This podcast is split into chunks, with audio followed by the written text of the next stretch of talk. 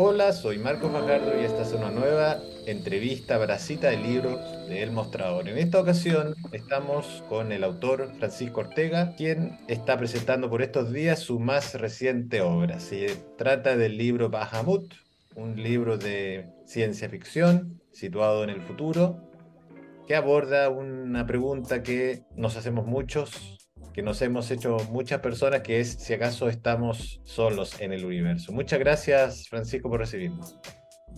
Gracias a ustedes por la invitación y por esta conversación. Sí, aquí tengo Bajamut, que quedó muy bonita la portada, publicado por el sello Minotaurio de, Editorial Planeta, que es como el sello clásico de ciencia ficción. Es bien, es bien honor salir en Minotauro porque es la, editorial que, que, publica a Tolkien, a Bradbury y a, qué sé yo, a Philip K. Dick en español, así que es como un gran poder y una gran responsabilidad, como dice el hombre año. Cuéntanos un poco cuál es este, el origen de este libro, si nos puedes también contar un poco de la trama para los lectores. Mira, tú acabas de decir que es claro, este libro eh, juega alrededor de la pregunta de si estamos solos en el universo. Este libro parte contestando esa pregunta. Sí, estamos solos.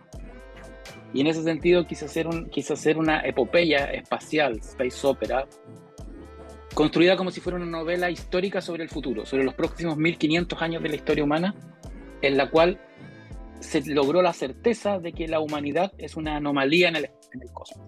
No hay, no hay más especies inteligentes, al menos en el universo conocido.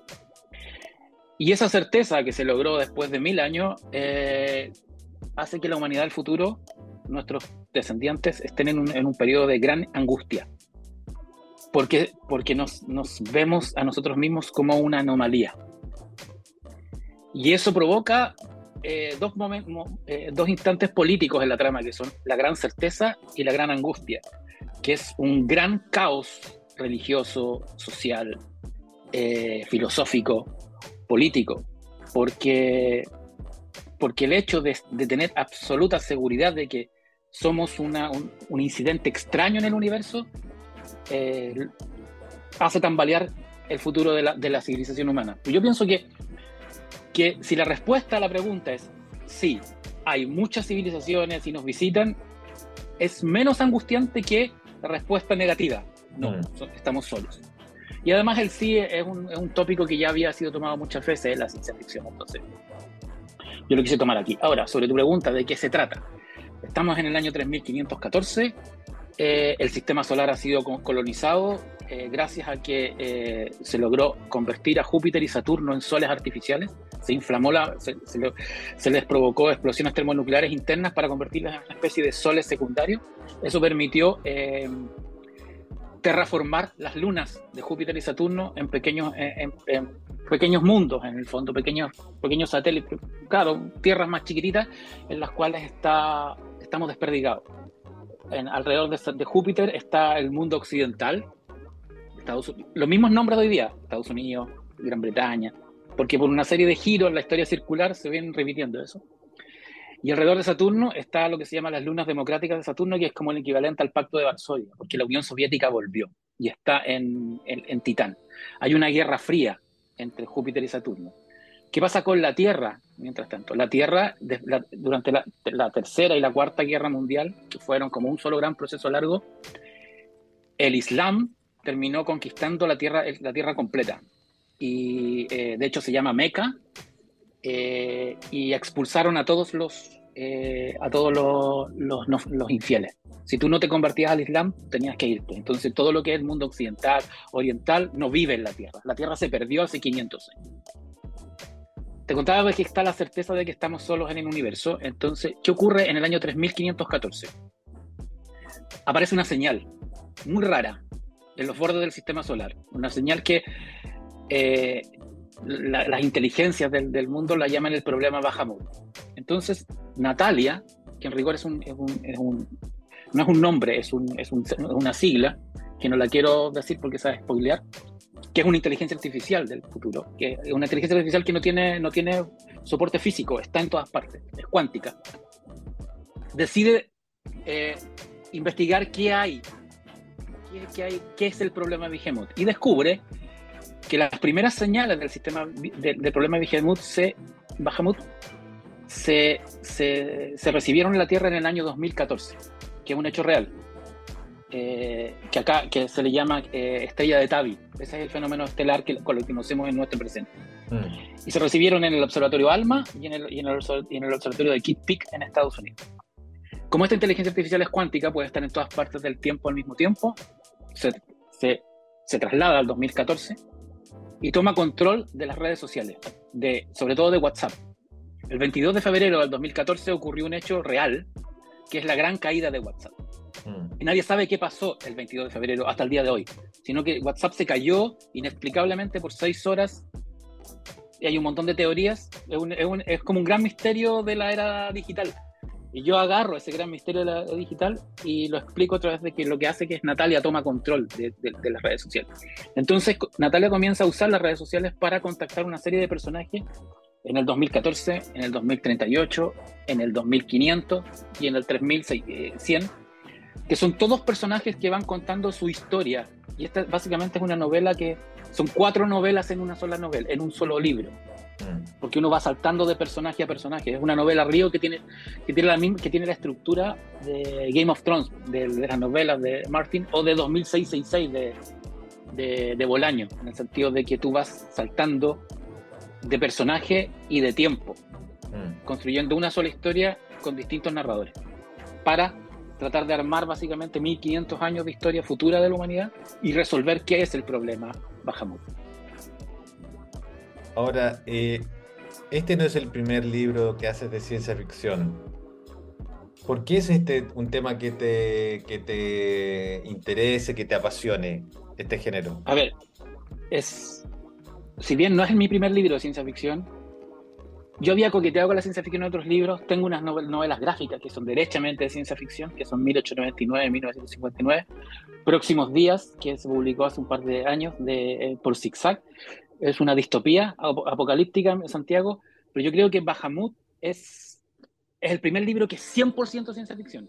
Este es un libro que tiene capítulos de cyberpunk, o sea, ambientados en un futuro cercano, con alta, alta tecnología, que es Space Opera, tiene batallas espaciales en, eh, muy científicas. Me, asesoré con Astro de cómo sería una batalla espacial en el, real. De hecho, eh, son naves disparándose, pero las balas cinéticas se demoran un día en alcanzar eh, una nave, la nave. Que no puede evadirlas porque en el espacio la, tú te mueves en forma recta. Entonces no, no, es como la, no, es como uno ve en las películas que las naves se mueven como aviones. En rigor las naves no se pueden mover por avión. Si tú le disparas a una, nave, el disparo le va a dar. No hay forma de evadirlo. Y, claro, esta novela surge de. Yo creo que es una novela que yo siempre quise escribir, desde los 14 años, desde que leí Fundación y Duna, que me hicieron explotar la cabeza. Y, yo, y, en mi, era como un sueño. Algún día voy a escribir una fundación y un Dune en. en, en ¿Cómo se llama? En, en español y donde tenga un personaje, haya personajes chilenos. Y fíjate que no lo, yo no lo, no lo, había dicho. Y, en, hubo una crítica que salió eh, hace pocos días, la primera crítica, que fue bastante buena. Y, y, el, el, crítico dijo: es, es como leer Dune y Fundación, pero en, en español y en Chile. Y fue como. Por lo menos para, ese crítico entendió esa, esa cosa que quería hacer de, de chico. ¿Y, por qué este género te apasiona tanto? ¿Qué te, qué te, te provoca? a mí lo que me gusta de la ciencia ficción es que uno puede usar la anticipación para hablar del presente, del futuro, del de, aquí y ahora.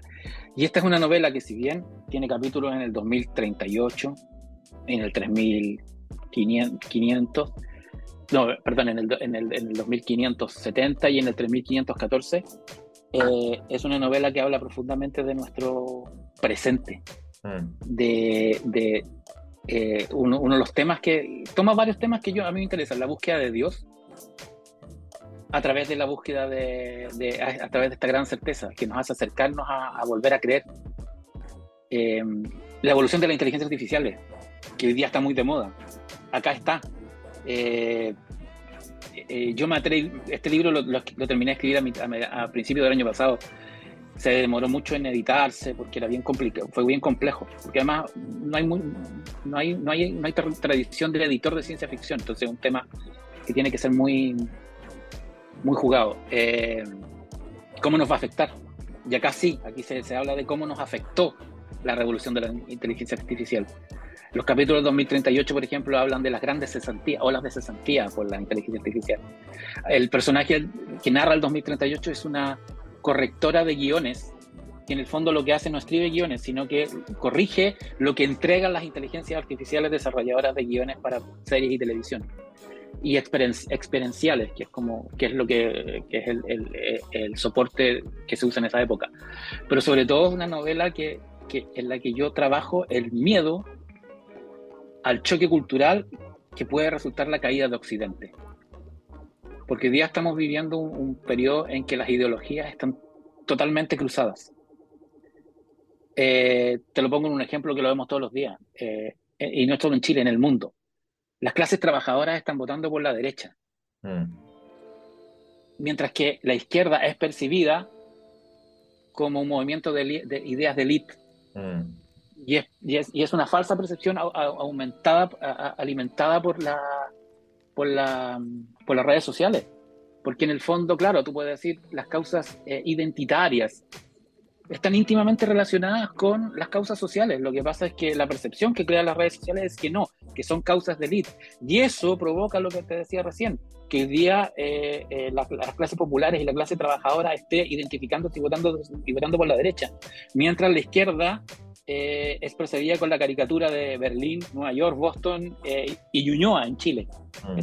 Entonces, esa completa completo giro, me permite hablar de, del presente a través del futuro. Por ejemplo, hay un personaje que es el papá de, una, del, personaje principal del 2038 que recuerda esta época, el 2020, y hay un momento en que dice, eh, porque ocurre algo que no voy a spoilear que con, con, con, las izquierdas en el mundo en los próximos 20 años, en la trama de la novela. Él le dice, la izquierda perdió la guerra cuando siguió tomándose las calles cuando siguió tomándose las plazas y cuando siguió eh, deteniendo el tránsito.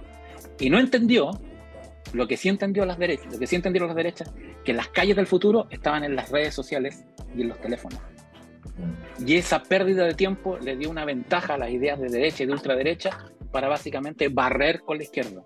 Porque aquí lo que ocurre es que efectivamente, así un spoiler breve, ocurre algo en China en el año 2030 que hace que el Partido Comunista en China se, se, derrumbe y China se asuma como, una, como un Estado capitalista muy duro. Y la caída del, del, régimen chino en, eh, comunista en chino gatilla que el, el, Partido Comunista y las ideas de izquierda sean prácticamente radicadas en el mundo entre el 2030 y el, 2000, y el 2040, 45, que es cuando ocurre algo que las hace volver. Que es una exageración, pero yo me valgo de ese diálogo que te contaba recién para, eh, para construir este, esta trama, esta subtrama en la historia, que es una reflexión de lo que yo veo que está, está ocurriendo hoy día. Ahora, para ir cerrando, leí que este libro demoró varios años de elaboración. ¿Cuáles fueron los principales desafíos? Tú me contabas que te hiciste asesorar por científicos también para hacer esta novela. Sí, no, yo tuve harta asesoría de científicos, de matemáticos, incluso de, teóricas de género, porque eh, hay, un personaje que es, que es eh, bueno, en el futuro, eh, a través de la manipulación, de la, edición genética, cualquiera de nosotros puede elegir su sexo a voluntad. Y, por, y si yo quiero dos, dos, dos horas al día soy mujer, y dos horas y tres horas al día soy hombre, y cuatro horas soy hermafrodita, entonces hubo, hubo ahí un trabajo bien interesante con una profesora de, Berlín, de hecho, que, eh, que, me, que, me, ayudó y me dijo, lo que tienes que hacer es, es ver la sexualidad y el género como personalidad, como, como si fuera parte de la personalidad de las personas. Ya. Eso me demoró mucho, toda la investigación de ese tipo, pero también la escritura, encontrar la, la, la estructura para la novela. Porque esta era una novela que yo siempre quise, a ver, es como una tetralogía o una trilogía, pero en un solo libro y yo no quería que, que, estuviera en orden cronológico, es decir, que tú es, que, eh, leyeras primero la historia de Salomón, que ocurre en el 2014, eso termina la historia de Salomón, comienza con la historia de Miranda, que es el 2038 y así, sino que encontrar una manera de que todo estuviera mezclado. Porque la idea, una de las, otra de las ideas centrales del libro es que el tiempo es una esfera con múltiples entradas y salidas.